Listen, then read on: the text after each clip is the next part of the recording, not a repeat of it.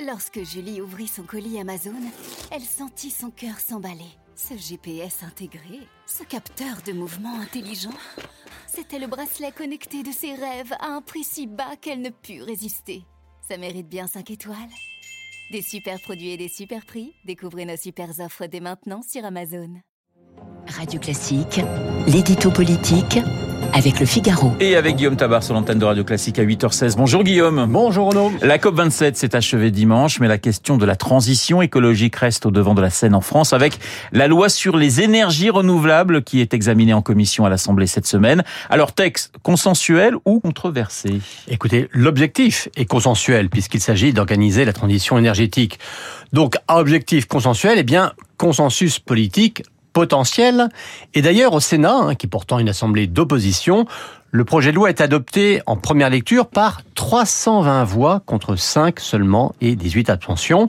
rappelons hein, que ce texte contient trois lignes directrices principales. Euh, encourager fortement l'éolien et le solaire.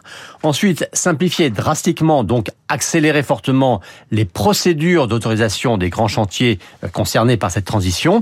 Et puis enfin, troisième objectif, associer au mieux les populations impactées.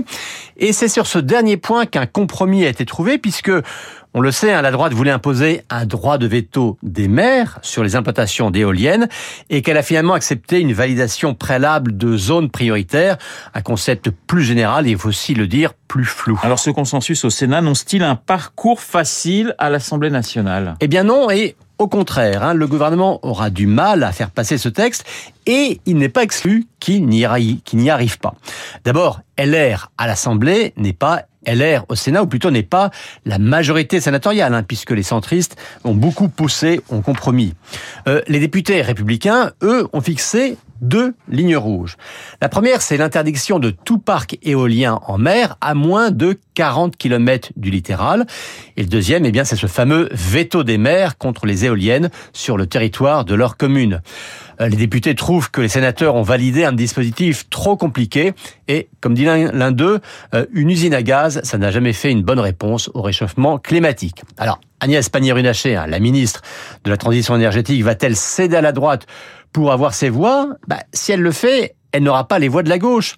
Or, c'est précisément le premier texte de la législature pour lequel un compromis est possible avec la gauche, même si celle-ci aussi a des réserves, hein, notamment sur la simplification des procédures. Alors, pour l'instant, le gouvernement négocie avec tout le monde et espère des voix dans tous les groupes.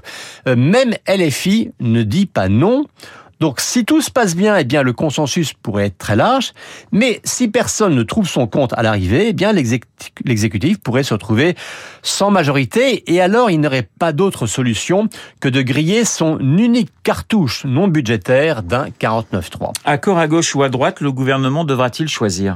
Alors le vote au Sénat montre euh, déjà que euh, ça peut être les deux. Euh, mais justement, ce que la discussion autour de ce texte montre, c'est que le clivage n'est pas uniquement partisan. Il se joue aussi entre deux assemblées qui ont une conception un peu différente euh, de leur rôle. Vous avez noté ce paradoxe.